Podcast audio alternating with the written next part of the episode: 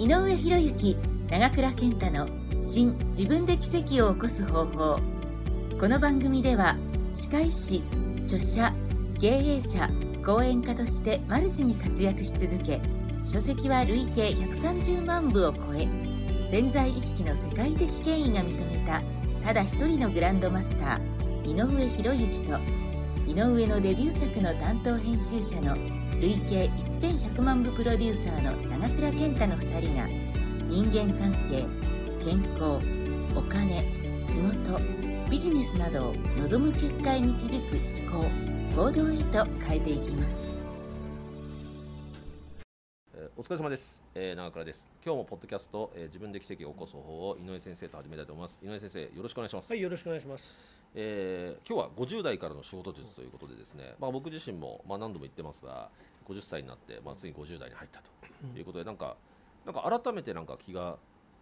引き締まるというか、うん。なんかどうやって人生生きていこうかなっていう部分で、なんかこう、なんか思うんですよね意外と。意外と思うよね。40代の時は思わないんですけどここから一からスタートだなみたいな。やそう。あと残り何年かと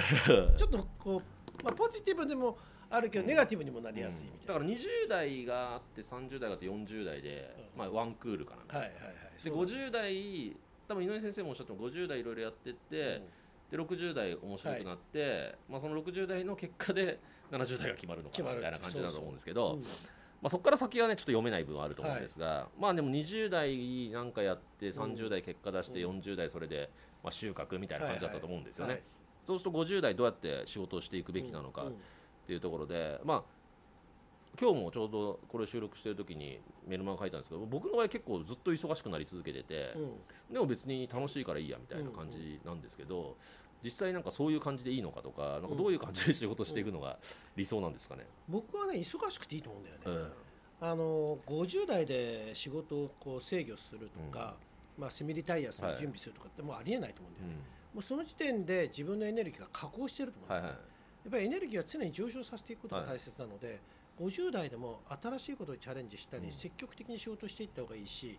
逆に今までの人脈を使って、人脈と実績があるので、はい。もっと質の違った仕事もできるし質の違った人たちと組むこともできると思うんですよね、だから今までより少しステージを自分の中で上げるっていう意識で仕事していくのがすごい大事かなというふうに思ってるんですね。そうですね。だから動いてた方が、まあ、よく言われるのは動いてたりとか、運動してる方が疲れないとか言いますよね。そうですね。あの忙しくしてた人は止まるとかえって体調悪くなりますよね、だからどんどん仕事やった方がいいし積極的になんだろ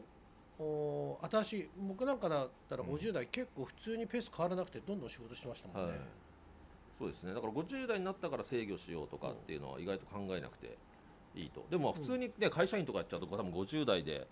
まあ、どっちかっていうとこう左遷までいかないけどよっぽどえ大企業だったら偉くならない限りは、子会社出向みたいなそうですね。世界にはなっていくと思うんですよね。あとは雇用延長ですよね、はいはい。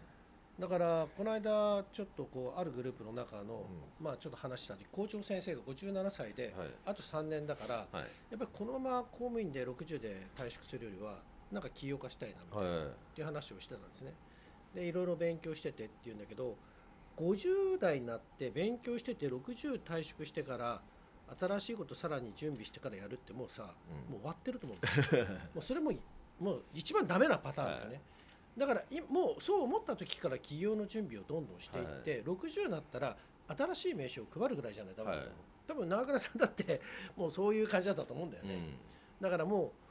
退職してこの退職するってことはもう成長曲線が下降気味？はいはいはい。下降気味のところから上げるってすごい大変、はいはいもうその落ちる力ってすごいので、だから50代の時にまだ伸びてる段階、はい。下降する前の段階でもう新しいことを起業化していくとか始めていく、まあ、これがすごく大事だなと思うんですね。まあでも本当にね今後、まあ、もちろん雇用延長とかでもいいのかもしれないですけど、ね、それで得られる収入ってのは本当少ないと思うんで。半端じゃなく少ないからね。そうですよね。同じ会社で働いてても多分同じような仕事してても半分以下みたいなね全然半分以下ですね。っていうふうになっていくと思うんで、まあ、だから、まあ、何らかの形で起業するとかうん。何らかの形でなんか自分で何かやるっていうのはありだと思うし、うん。やっぱそれの方が楽しいし定年がないじゃないですか。うん、定年がないですもんね。大体通常者60でうん。定年になって、その65までの年金もらうまでの間どうしようかっていう感じじゃないですか、で年金なんて国民年金なんか5万ちょっと それに厚生年金出たとしてもだよ、はい。所得が低いから厚生年金上乗せされるだけであって、本来だったら厚生年金出ない場合だってあるわけだから、はい。だからもうそんなの期待してるようじゃさもうなんかこう棺桶に向かって墓場に向かっていくためのゆっくりした、生きながらまあなんかゆっくり向かってるって感じですよね、やっぱ楽しく生きようと思ったら、うん。多少経済的な余裕もあった方がいいと思うし、だってこの間ある文本読んでたら、はい。昔はまあ2000万っていう話、はい。まあはい。2000万って銀行の人たちも飲まず食わずの2000万なんですよあんなありえないよね、はい。で2000万あれば、まあ、人生ある程度、まあせまあ、幸せとは言わないけど、はい。まあ、やっていけるみたいな。でこの間アメリカのデータ見たらやっぱり所得の多いに多さと幸福度っていうのは全然比例してるんですよ、えだから所得が多いっていうのはすごく大事なので、ん。だから定年退職雇用延長とか考えるよりはやっぱり起業していくっていう、うん。もうそういう準備をしていくのが50代ですよね。ーでまあその時にやっぱりな僕だったら井上さんみたいにこう先輩がこうやって頑張ってるとか、その姿を見てるとか、うん。で、まあ、今度ねあの絆出版の絆祭りとかありますけど、はいはい。あそこのねやっぱ桜井社長とか見てるとはい、なんか92歳でもあんなやれんだみたいな。本当93ですからね。そうです。っていうのは僕は結構衝撃だったんですよね。会ったことなかったんであなんか噂には聞いてたけど、まあはい。きっと際してヨボヨボなのかなみたいな思ってたんですけど。だって食もいいもん。いや本当にそうですよ。僕食も飲みに一緒に飲みに行ったりとか、すげえなと。そと思いましたねつくづく、なのでまあそういう人たちこう目標とするような人たちと一緒にいうるっうんうん。ていうのが僕はすごく重要なのかなと。やっぱりね元気な上の先輩っていうのか、人を目指して理想のなる人を目指してそこに向かっていくってすごく大事ですよね。そうしいないと自分の周りってただの年寄りともう先の考えてない人ばっかりになりますから。だから井上さんといればなんか60でも別にそんな変わんないんだろうなみたいな。50, 50歳とか30歳とか下手すら40歳とかも全然変わんないんだろうなみたいな、だから60になってるっていう感覚ないし、はい。タクシーとか乗って、まあ、運転手さん何やってたのとかって聞くじゃないですか。